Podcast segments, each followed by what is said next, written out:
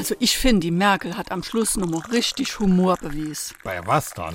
Ei, Bei dem Zapfenstreich da. Ach du Mensch, wieder Musik. Also auf Nina Hagen hätte ich im Leben nicht getippt bei der. Und auf Hildegard Knef eigentlich auch nicht. Also mir hat das gut gefallen, wie sie mit dem Annegret da zusammen gehuckt hat. Die hat ihr Amtszeit ganz nonchalant zu Ende gebrungen. SR3. Warum wir so reden. Wie man schwätze. Nonchalant bedeutet so viel wie liebenswürdig, lässig, ungezwungen und mit einem gewissen Charme versehen. Wie unschwer zu erraten ist, stammt der Ausdruck aus dem Französischen und setzt sich aus non als Vorsilbe für nicht und chalon, was auf das altfranzösische chalois zurückgeht, zusammen. Das heißt so viel wie sich anlegen oder sich um etwas kümmern. Darin steckt das lateinische calere für entflammt sein, heiß sein oder glühen.